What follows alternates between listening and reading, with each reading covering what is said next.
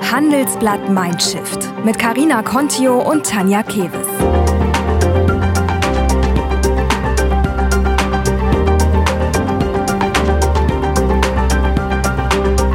Und das hören Sie heute bei Handelsblatt Mindshift. Diese neurotische Fixierung auf die Quote muss weg.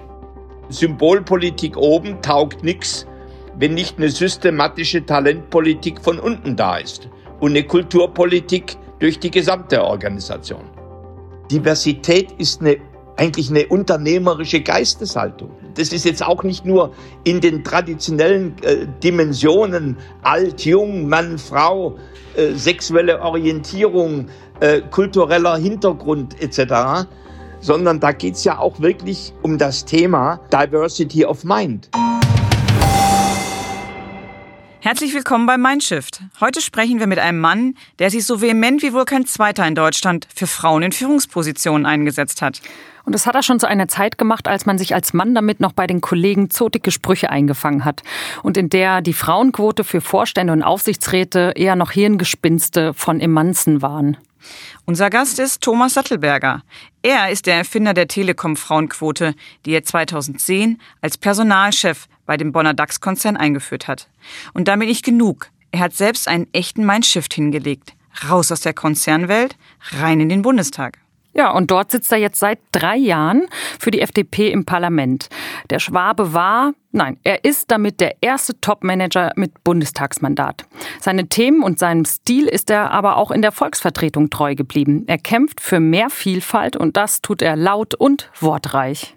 Richtig in Fahrt gerät der inzwischen 71-Jährige auch bei seinem neuen Lieblingsthema, der Bildung. Und dazu gab es gerade in diesem Jahr viel zu sagen. Schließlich hat sich das deutsche Bildungssystem in der Corona-Krise nicht von seiner besten Seite gezeigt. Es präsentierte sich weder digital, noch kreativ, noch eifrig. Dieses Jahr erlebte Thomas Sattelberger aber auch eine ganz persönliche Krise.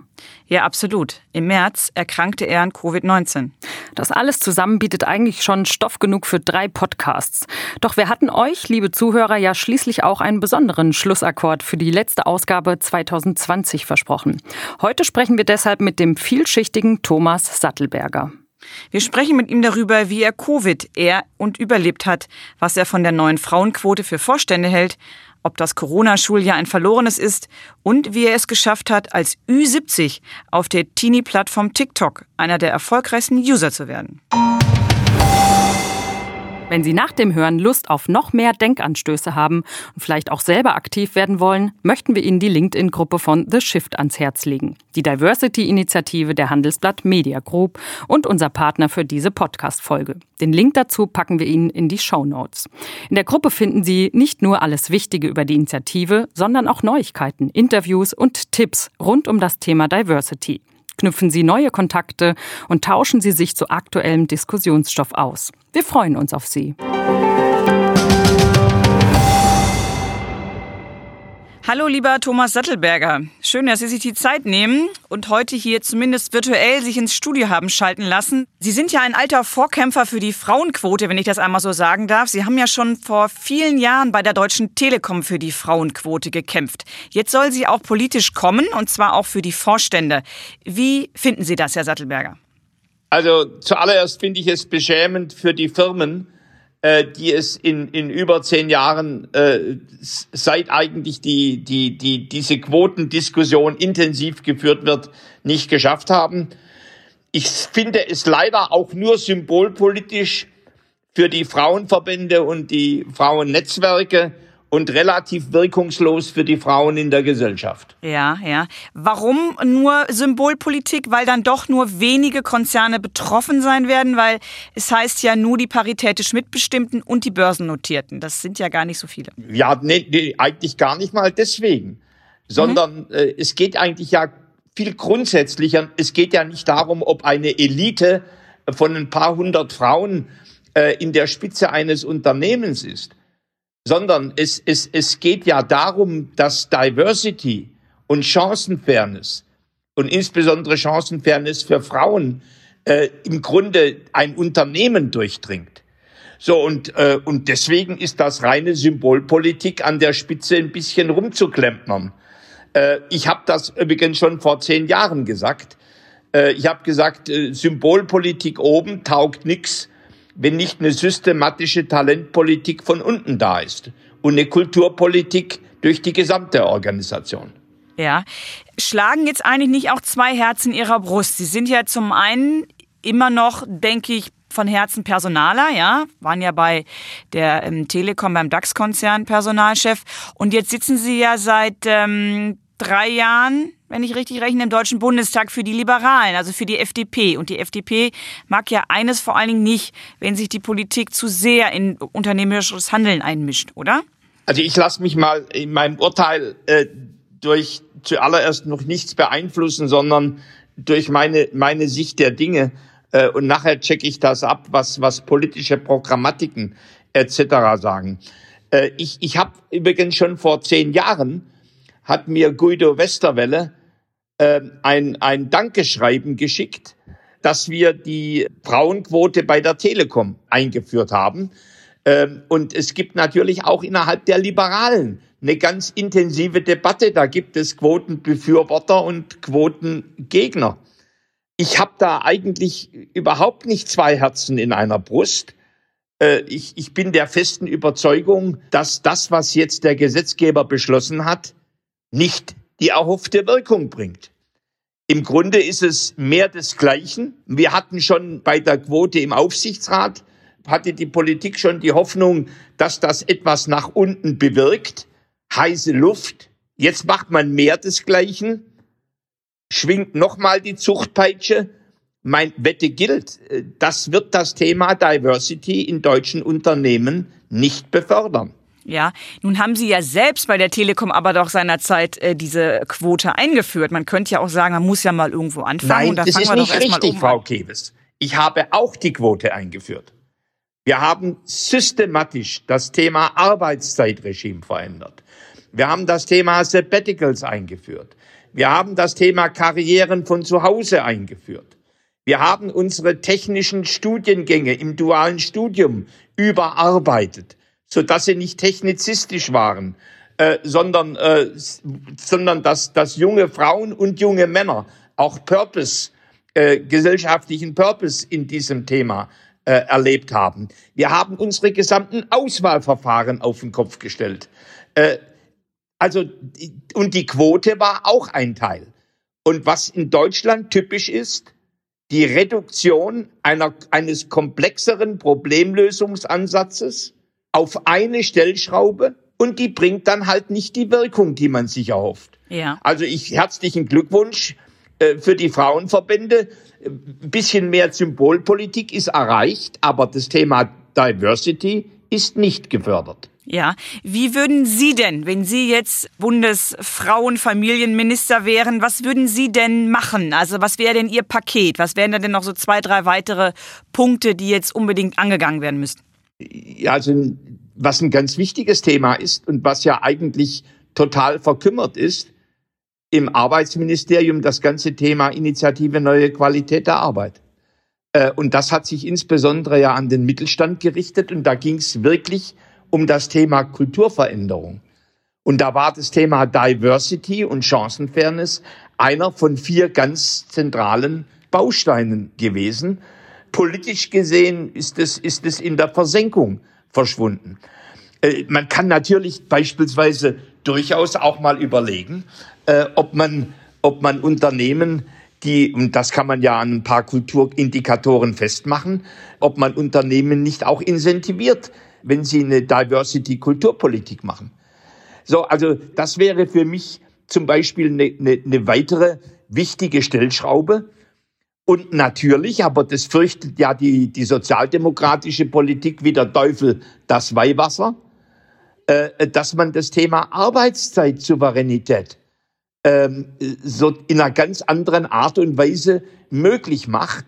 Also das, was heute ja durch das Homeoffice quasi erzwungen ist, dass diese sozusagen, wenn wir Corona gemeistert haben, auch wieder ein Stück Normalität äh, werden kann, so dass Frauen wie Männer, aber insbesondere Frauen ihre Komplexität in der, in der oft doppelten Rollen oder dreifachen Rollenbelastung ganz anders von der Arbeitszeit her verteilen können. Da wird auch nichts gemacht. bis hin zur Förderung von, von Betriebskindergärten. Also die Stellschrauben äh, sind groß, aber Politik kapriziert sich nur auf die Quote. Und da tut sich äh, die, die Frauenbewegung, tut sich da kein Gefallen, sich darauf beschränken zu lassen. Generell sage ich, das wird mehr desgleichen. Und wir werden, wir werden die gleiche Debatte, die wir jetzt sechs, sieben Jahre nach der Quote im Aufsichtsrat geführt haben, wir werden die gleiche Debatte in 2025 wiederführen, weil wir feststellen, dass es nichts Wesentliches bewirkt hat. Außer dass ein paar hundert Frauen mehr in Vorständen sind oder jetzt bei der jetzigen Regelung, glaube ich, 30 mehr Frauen. Ja, ja. Ähm, Sie plädieren damit dafür, also zum einen ja, dass es positiver, also sagen wir mal, dass man keine Strafen setzt, sondern eher Anreize setzt, wenn ich Sie richtig verstanden habe. Ja, so ist es. Mhm, und dass man die Diversität eben nicht nur auf die Frauen kapriziert, ja? Ja, Diversität ist eine, Diversität ist eine, eigentlich eine unternehmerische Geisteshaltung. Mhm. Und da rede ich auch jetzt nicht, äh, äh, das ist jetzt auch nicht nur in den traditionellen äh, Dimensionen alt, jung, Mann, Frau, sexuelle Orientierung, kultureller Hintergrund etc., sondern ja. da geht's ja auch wirklich um, um, um, den, um das Thema äh, Diversity of Mind. Also äh, wenn ich wenn ich die Diversity-Debatte angucke, dann hat die einen moralischen Case, dass Frauen nicht diskriminiert werden. Sie hat aber auch einen geschäftlichen Case und erst recht noch einen organisatorischen Case, dass Organisationen durch die Diversity in, in der Grundhaltung, in der geistigen, wetterfester werden und, und erfolgreicher. So, also wenn ich nur den moralischen Case bedienen will, äh, äh dann, dann kann man Quoten rauf und runter drehen. Äh, wenn ich aber auch die anderen Cases äh, mit bedienen will, und da liegen ja auch gute Studien vor, äh, beispielsweise von, von der Technischen Universität hier in München und Boston Consulting zu diesem Thema, dann muss ich deutlich was weitergehen und was anderes machen als nur die Beschränkung auf Quote. Ja, ja. Sie sind ja auch sehr stark in den ähm, gängigen sozialen Netzwerken unterwegs und treffen in Anführungsstrichen dort ja auch viele junge Menschen. Haben Sie denn den Eindruck, ähm, die schauen da genauer hin und bewerben sich zum Beispiel oder kaufen auch nur bei Unternehmen, die so ein Mindset bedienen? Oder ist das alles noch sehr, sehr unterschwellig, auch bei gerade dieser jungen Generation? Also die, äh, die, die, die, die, junge, die junge Generation in den sozialen Netzwerken. Und Sie sprechen ja wahrscheinlich an, dass ich sehr intensiv auf TikTok unterwegs bin ja. und, und jetzt über 100.000 äh, Follower haben. Also erstens, die, die sind zum Glück noch fast unschuldig und unbeleckt von all diesen Debatten. Zum Zweiten haben die zum Teil ein abgrundtiefes Misstrauen gegen diese alten etablierten Firmen. Ja. Ne, denn das sind ja klassische, auch industriegeschichtliche Debatten, die wir hier führen. Äh, die, die, die träumen eigentlich von ganz anderen äh, Berufen, die sie ergreifen. Ob das dann wirklich realistisch ist, ist nochmal eine ganz andere Sache. Aber äh, die, die wehren sich massivst äh, gegen jede Form von, von Diskriminierung äh, und, und Sexismus und, und Rassismus also da ist im Grunde sozusagen dieses, dieses Thema Unterschied darf nicht diskriminiert werden. Schon fast eine sehr viel grundsätzlichere Haltung. Und da, da ist so diese, diese Frage, ich bin schwul, werde ich diskriminiert äh, in einem Unternehmen oder ich bin Frau, ist jetzt auf TikTok kein Thema. Ja, ja. Das beginnt dann in den intellektuellen Social-Media-Netzwerken wie Twitter äh, und, und in den LinkedIn-Themen, aber da reden wir dann schon über die Mit-End-20er und 30er-Generation. Ja, ja. Warum sind Sie denn da eigentlich, wenn ich das mal persönlich fragen darf, so aktiv auf TikTok? Ich meine, jetzt auch wenn ich Sie mal einfach als Politiker anspreche, äh, bei den Erstwählern schneidet die FDP ja eher im einstelligen Bereich ab. Ähm, was, was treibt Sie dort? Ist es genau das, dass dort so wenig sich auch für die liberale Politik interessieren? Oder ist das ein rein persönliches Anliegen, was Sie dort verfolgen? Also ich würde das genau anders sehen wie Sie. In der Altersgruppe 18 bis 24 haben wir die höchste Wähler- und Wählerinnenzahl.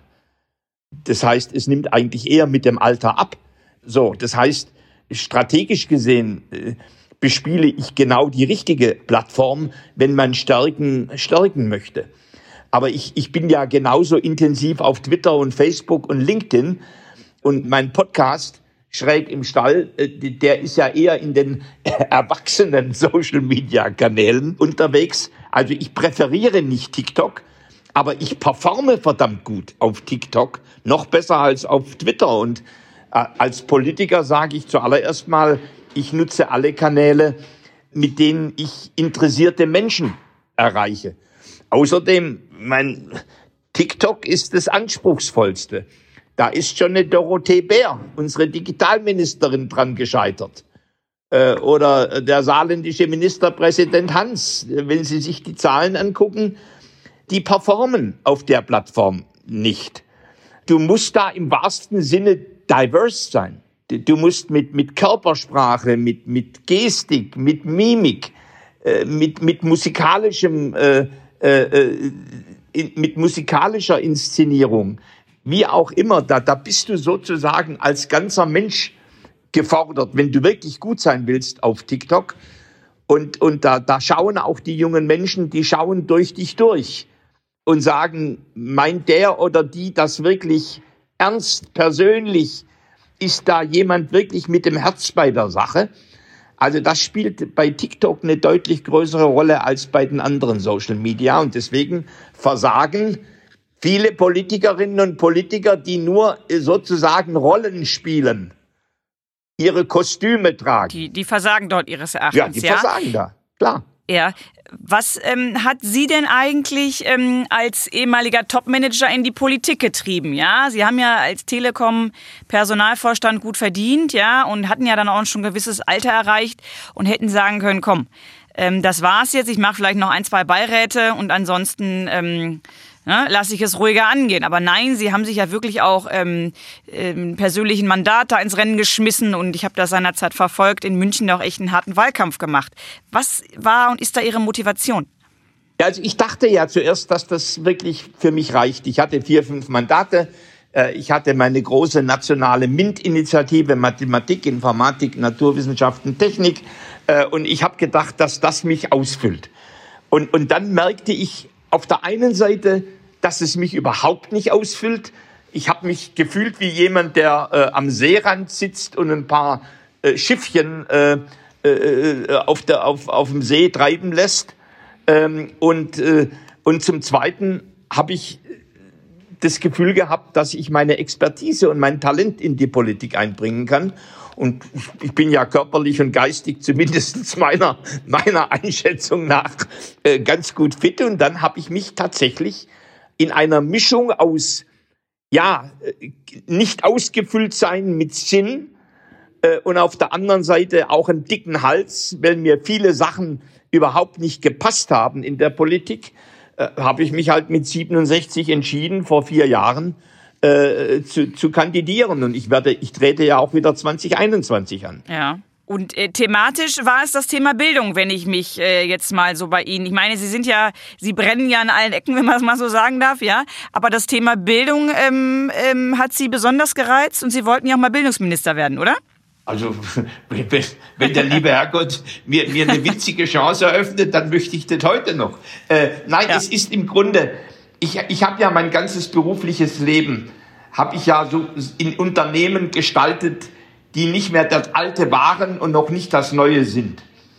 Äh, und, und, und mich hat weniger das Thema Bildung, sondern das Thema Talent äh, beschäftigt. Und Bildung ist ja ein Beitrag dazu, damit Talent sich entfalten kann. Äh, und ich habe natürlich festgestellt, dass, dass eigentlich jeder Mensch Talent hat, ganz unterschiedlich.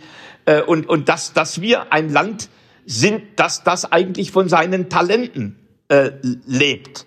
Und da spielt dann die Bildung eine ganz wichtige Rolle. Da spielt aber auch das Thema Wissenschaft eine ganz wichtige Rolle. Da spielt das Thema Forschung äh, ne, eine ganz wichtige Rolle. Da spielt das Thema Wirtschaft eine ganz wichtige Rolle. Denn ich, ich, es geht ja darum, sozusagen in unserer Gesellschaft die nächste Evolutionsstufe äh, zu gestalten. Also mich hat dieses Thema der Veränderung, der Transformation nie losgelassen und gleichzeitig, dass man dafür Talent braucht. Und zwar millionenfach Talent. Äh, und, und, und dann spielt das Thema Bildung äh, da auch eine ganz, ganz wichtige, wichtige Rolle. Deswegen verzahne ich ja auch heute äh, dieses Thema Wirtschaft, Bildung, Forschung, Innovation, Transformation. Also das ist ja bei mir sozusagen ja, ein Systemangebot. Ja, ja. Und ähm, jetzt haben wir ja 2020 ein extremes Jahr erlebt, ja. Also durch die Corona-Krise. Ähm, hat denn in diesem Jahr diese Systeme oder wie Sie sie auch sagen, dieses, lassen wir uns beim Wort Talent bleiben, ja? Ja. Haben denn in diesem Jahr dieses Talent in Deutschland, hat das eher einen Schub bekommen oder ist es eher noch schwieriger geworden, da durchzukommen? Also es ist ja zumindest zur Hälfte ein verlorenes Schuljahr. Mhm. Und, und, äh, äh, und, und wir, wir haben immer noch das Risiko, äh, dass wir über ein ganzes Jahr sprechen. Ähm, weil natürlich unser, äh, unser Schulsystem in seiner Rückständigkeit nicht im geringsten vorbereitet war auf den ersten Lockdown. Äh, und, und 30 Prozent aller Schülerinnen und Schüler überhaupt keinen Kontakt hatten äh, in, in diesen vielen Wochen mit ihren Lehrerinnen oder Lehrern. So, also das, das war eine, eigentlich ist ein Offenbarungseid äh, für das, für das äh, deutsche Schulsystem. Ähm, und, und, und natürlich auch die Unfähigkeit zwischen Präsenz und Distanz zu wechseln. Also das, was ich ein hybrides Bildungsmodell nenne, gilt übrigens genauso äh, für, die, für die Hochschulen. Äh, äh das, das lief alles nicht, nicht, sonderlich, äh, nicht, nicht sonderlich gut. Und natürlich hat sich beispielsweise, das hat sich ja weitergezogen bis in das Thema Homeoffice der öffentlichen Verwaltung, wo zum Teil Menschen überhaupt nicht ausgestattet waren mit. Also im, im Grunde der digitale Rückstand dieses Landes hat sich äh, beim Thema Arbeit und Bildung, und zuallererst Bildung, äh, gezeigt, quasi wie ein Offenbarungseid. So, ich, ich bin mir noch nicht sicher, dass wir tatsächlich daraus gelernt haben. Ja, ich wollte gerade sagen, Sie sprachen eben in der Vergangenheitsraum, es lief nicht gut, ja. Ich kann aus äh, persönlichem Erleben mit dem Schulkind sagen, es läuft auch immer noch nicht gut. Genau. Mhm. Was würden Sie denn anpacken tun? Ja, also das, das, das, das, das erste Thema, ähm, wir, wir, wir, wir sprechen ja nach wie vor von einem kapitalen Lehrermangel. Mhm. So, also die, wir, wir, wir müssen jetzt Corona hin und Corona her. Äh, äh, Lehrerinnen und Lehrer, die kannst du nicht, die wachsen nicht wie Pilze aus dem Boden. Das heißt, wir müssen mit qualifizierten Seitenwechseln und, und qualifiziertem Quereinstieg in einer anderen Form umgehen. Und zwar nicht nur, um die Lehrerlücke zu lösen, sondern auch, um wieder Schule zu revitalisieren. Durch, durch neue Perspektiven. Übrigens auch hier Diversität. Ja, denn, denn das ist ja hochgradig normiert, äh, wer, wer so in den Lehrerberuf geht, was die Motivationslagen sind und, und, und. Das ist das allererste Thema. Also ich habe jetzt gerade äh, mit einem, mit dem Chef von Teach First gesprochen, der, der junge Menschen gewinnt dafür, dass sie für zwei Jahre lang quasi in den Schuldienst gehen. Da war eine Biochemikerin, die wollte länger machen und dann sagt äh, das, das, der Berliner Kultusbehörde, sagt, naja, also Sie sind weder Biologin noch sind Sie Chemikerin, gehen Sie doch mal ein Jahr auf die Uni, dann nehmen wir Sie vielleicht. Also das muss man sich mal vorstellen, äh, wie, mit welchen Logiken die Kultusbürokratie auf den Lehrermangel reagiert. Das wäre für mich das Erste. Das zweite Thema, es, es fängt natürlich beim Thema schnelles Internet an, geht über Endgeräte für alle, äh, WLAN, ähm, äh, dann, dann natürlich die Nutzung äh, Lern, von Lernmanagementsysteme, äh, von, von Content-Anbietern.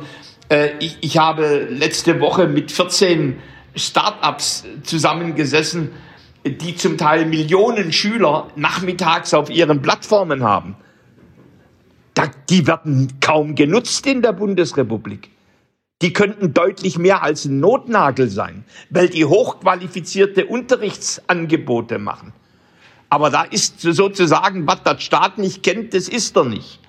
Ne? Mhm. Und äh, das heißt, wir, wir reden im Grunde wirklich über eine, eine, eine digitale Philosophie, die eigentlich das Schulsystem durchdringt, gerne mit mit dem Schuh in der Tür und sagen, jetzt haben alle Endgeräte äh, oder wir, wir, wir nutzen jetzt äh, Sofa-Tutor oder was auch immer. Äh, aber dann muss es weitergehen und, und wirklich die Philosophie muss das gesamte System packen. So, also Lehrermangel und die, durch, und die digitale Durchdringung.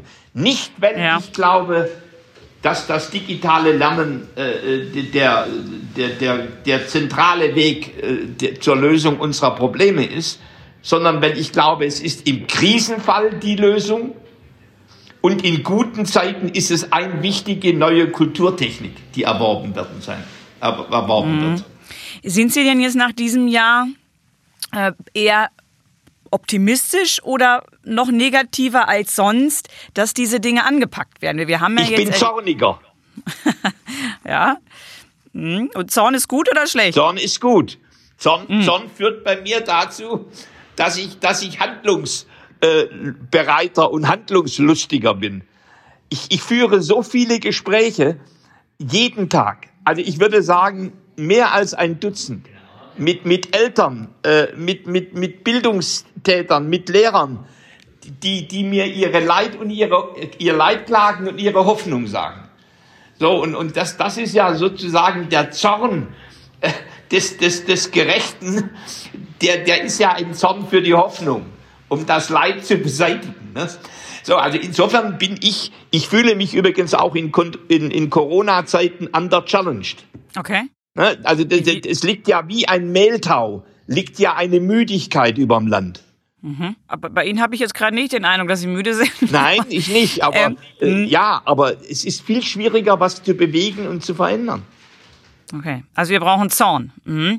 Jetzt, Sie sind ja echt äh, zornig, sagten Sie jetzt selber. Sie sind ja auch einfach ein, ein, Arbeitstier, wenn man einfach mal so verfolgt, wann und wo Sie überall virtuell unterwegs sind. Äh, wie schalten Sie denn auch mal ab? Das muss ja auch sein, oder? Ja, also indem ich ein bisschen ruhiger arbeite. Mhm. Oder mit, mit Sammy äh, äh, spazieren gehe. Oder was noch seltener vorkommt, mit, mit meinem Partner mal einen Spaziergang mache. Aber ich finde, äh, Ihre Frage impliziert ja, dass Arbeit sozusagen eine Erholung braucht. Ja. Also das würde ich nicht automatisch unterschreiben. Mhm. Also sinnvolle Arbeit kann durchaus sehr kontinuierlich gemacht werden. Also ich bin, ich, ich, ich merke, dass, dass ich, ich bin, ich habe in mein, meine beruflichen Wechsel habe ich dann gemacht, wenn ich das Gefühl habe, es war mehr Sinnlosigkeit in der Arbeit drin. Mhm. So, und ich bin ja heute in einer Situation, äh, wo ich, wo ich das überwiegend das mache, was ich machen will. Mhm. Also Sie trennen und, äh, und deswegen, ich arbeite wahnsinnig gern. Ähm, äh, sinnvolle Arbeit macht mir geradezu Freude. Das heißt, Sie trennen dann gar nicht so sehr zwischen äh, Arbeit in Anführungsstrichen und Freizeit in Anführungsstrichen. Jetzt gibt es aber Momente im Leben, in denen kann man nicht so sinnvoll arbeiten, wie man möchte. Sie sind ja Anfang des Jahres, März, April war es, glaube ich, ja auch selbst an Corona erkrankt. Ähm, wie haben Sie denn diese Krankheit über ja, und auch erlebt? Also es war, äh, es war erstens war es überraschend für mich, äh, äh, denn damit hatte ich überhaupt nicht gerechnet. Äh, jetzt hatte ich aber wirklich einen so milden Verlauf, äh, dass man bei mir nicht mal Antikörper feststellt. Mhm. Das heißt, ich vermute mal, dass ich an dem Tag, an dem ich als genesen aus der Quarantäne rauskam, äh, mich schon wieder hätte anstecken können. Ähm, ich ich habe eigentlich nur zwei Momente erlebt, wo ich dachte, ich muss mich ins Krankenhaus äh, einweisen. Einmal, als ich die Treppe äh, nicht, nicht mehr hochkam, zwölf Stufen und ich glaube bei der Stufe sieben bin ich stehen geblieben und, und als ich dann doch ein bisschen höheres Fieber hatte, äh, aber das war dann alles über die Nacht vorbei und also ich, ich, ich kann Ihnen jetzt keine Schreckensgeschichte erzählen, äh, sondern mir ging es wahrscheinlich wie den Hunderttausenden äh, äh, Corona-Infizierten, die milde Verläufe hatten. Ja, ja. Aber trotzdem, das war ja schon, wie Sie ja auch sagen, erstmal ein Schock überhaupt, dass man infiziert ist. Und ähm, wie hat Sie das, hat Sie das auch persönlich verändert, diese Zeit zu Hause? Sie saßen, glaube ich, 14 Tage auch zu Hause, haben ja auch einen Videoblog gemacht. Ja, also mich hat, mich hat das schon sehr beschäftigt, weniger meine eigene äh, Krankheit, sondern ich, ich war ja in der Zeit, Ende März, Anfang April, war ich Dr. Corona in Deutschland. Mhm, mh. Also ich, Hunderttausende haben die Videos angeguckt und mir hat dann eine, eine ältere Frau geschrieben, wenn ich Corona bekomme, wer führt dann meinen Hund überhaupt noch Gassi? Äh, oder wir haben damals ja intensiv die Masken, die Maskenproduktion angetrieben, weil, weil das Land überhaupt nicht vorbereitet war äh, auf so ein Thema. Äh, das heißt, ich hatte ganz viele Kontakte mit Maskenherstellern. Mir ist bewusst geworden, dass dieses Land naiv in so eine Krise reingeschlittert ist. Ich habe dann die bescheuerten Diskussionen mitgestaltet, Maskenpflicht ja, nein. Und ich habe das ganz nüchtern mit gesundem Menschenverstand beantwortet. Ich habe gesagt, gibt es irgendeinen Beleg dafür, dass die Maske schadet? Nein. Gibt es Belege dafür, dass die Maske hilft? Einige. Also Maskenpflicht. So, also äh, äh, das, das sind so Themen gewesen, die ich dann ja auch so und äh, und die Menschen haben eigentlich geschätzt, dass ich ohne politische Parolen mich mit diesem Thema Corona beschäftigt habe. Ich glaube, eine der größten Fehler der letzten Monate war im Grunde dies, diese, diese Vermengung äh, von, von Corona mit, mit, mit politischer äh, Auseinandersetzung, mit zugespitzter politischer Auseinandersetzung. Weil da ging zum Teil Maß und Mitte verloren. Ja, ja, also der Mensch Thomas Sattelberger mit dem Corona Virus, also Covid. Ähm, wie geht es Ihnen denn heute? Haben Sie noch, ähm, merken Sie davon noch etwas von Ihrer Krankheit? Nee, ich bin eher nicht richtig, ich, ich, ich, ich habe mehr Energie, als, ich gerade unterbringen kann. Äh, also das, ich nenne das ja neudeutsch underchallenged. Äh, ich habe keinerlei Nebenwirkungen, äh, toi, toi, toi, Gott sei Dank, denn das geht ja nicht, nicht allen so. Da gibt es ja ganz, ganz schlimme Krank Krankheitsverläufe. Ich, ich persönlich bin voll genesen. Es gibt auf meiner Lunge kei keine Anzeichen dafür, dass sich was verändert hat. Ich schlafe so wie, wie eh und je. Ähm, also ich bin, ich, ich fühle mich so fit, dass ich, dass ich sage, ich will 2021 äh, erstens einen verdammt guten Listenplatz in Bayern und natürlich alles tun, äh, damit, damit meine Partei wieder in den Bundestag kommt und ich dann auch dort drin sitze. Ja, ja. Damit wären wir auch schon beim Schluss. Und zwar, es ist ja dieses auch unsere letzte Folge für 2020. Und ähm, wir sind sehr froh, dass Sie hier zu Gast sind, weil Sie einfach sehr viele ähm, Aspekte berühren, die dieses Jahr eben für viele Menschen in Deutschland eine Rolle gespielt haben. Was ist denn jetzt Ihr Ziel oder Ihr Anspruch für 2021? Sie haben jetzt schon gesagt, Sie wollen wieder in den Bundestag. Die FDP soll bitte auch wieder rein. Aber vielleicht nochmal so global auch auf unsere Themen, ja, Diversität. Gibt es da etwas, wo Sie sagen, das sollten wir echt erreichen? Also ich, ich, diese neurotische Fixierung auf die Quote muss weg.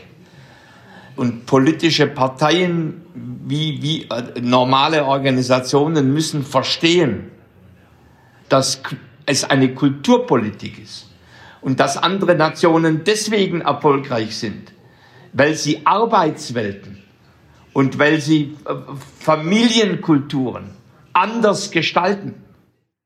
Und, und wir müssen, wir müssen von unserer neurotischen Fixierung, die im Grunde ja fast wie ein, ein Ingenieursklempner, ich mache eine Quote und dann fixe ich das Problem.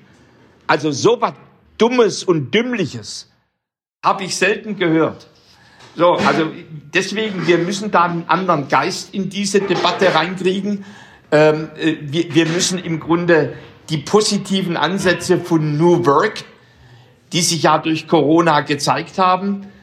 Die müssen wir stabilisieren. Da, da dürfen wir nicht wieder zurückfallen, weder in der Schule äh, noch in der Frage Homeoffice. Äh, und wir müssen natürlich, äh, und, und da ist Diversity ein Schlüssel äh, äh, äh, Ermöglicher. Wir müssen alles tun, damit wir auch durch Diversity innovationsfähiger werden wieder im Lande. Denn, denn wir, man muss schon nüchtern zur Kenntnis nehmen. Andere Nationen Nicht die Schweden und nicht die Briten, aber beispielsweise die Taiwanesen oder die Südkoreaner. Die gehen mit dem Thema anders um, haben aber gleichzeitig eine blühende Wirtschaft, die läuft und innovieren, während bei uns im Lande Mehltau über vielen liegt. Ja, aber ich meine, wir haben am Anfang über Symbolpolitik gesprochen. Ja. ja, es wurde eher negativ von Ihnen gesehen. Aber manchmal sind es ja die Symbole, die gebraucht werden. Was ist denn, was wäre denn Ihres Erachtens so ein Symbol, so ein Zeichen, dass so ein neuer Geist einkehrt? Ja, also äh, mit, mit, Sicherheit, äh, dass es, dass es äh, in, in einer äh, neuen Regierung so etwas wie ein die Digital- und Innovationsverantwortung äh, gibt. Äh, das wäre aus meiner Sicht was ganz Zentrales. Ähm, und, und, und, und dass, dass wir jemand an der Spitze dieses Landes haben, äh, der, der wirklich auch ein Zukunftsbild äh, für, für Deutschland entwickelt und nicht ein Stagnationsbild oder Durchwurstelbild oder weiter so Bild oder wie auch immer. Das halte ich, gerade in Krisenzeiten ist ja das Thema Leadership auch politisches Leadership ein Schlüsselthema. Also ich, äh, ich, ich bitte fragen Sie mich nicht, wer das ist, aber ich wünsche mir, dass die Person, die es dann ist, tatsächlich die Kraft zu einem solchen Zukunftsbild entwickelt. Also insofern ist die Bundestagswahl schon mehr als nur eine Wahl äh, und mehr als nur eine Wahl in der Krise, sondern sie ist im Grunde auch eine, eine, eine Wahl, wo über Zukunft äh, und Tiefgang der Zukunft äh, entschieden wird. So, das, das, das, das wünsche ich mir schon. Vielen Dank, Herr Sattelberger. Das war, glaube ich, ein gutes Schlusswort, was uns auch ins Jahr 2021 trägt. Ich äh, wünsche Ihnen alles Gute und ähm, ja, drücke die Daumen, dass äh, nächstes Jahr für Sie erfolgreich wird und dass wir dann wieder viel voneinander hören. Liebe Tanja Kewes, lieben Dank für dieses sozusagen diesen Rundumlauf durch, durch, durch mich durch und durch die Politik und durch Deutschland. Lieben Dank, tschüss. Sehr gerne, tschüss. Tja, das war's dieses Jahr mit Handelsblatt Mindshift.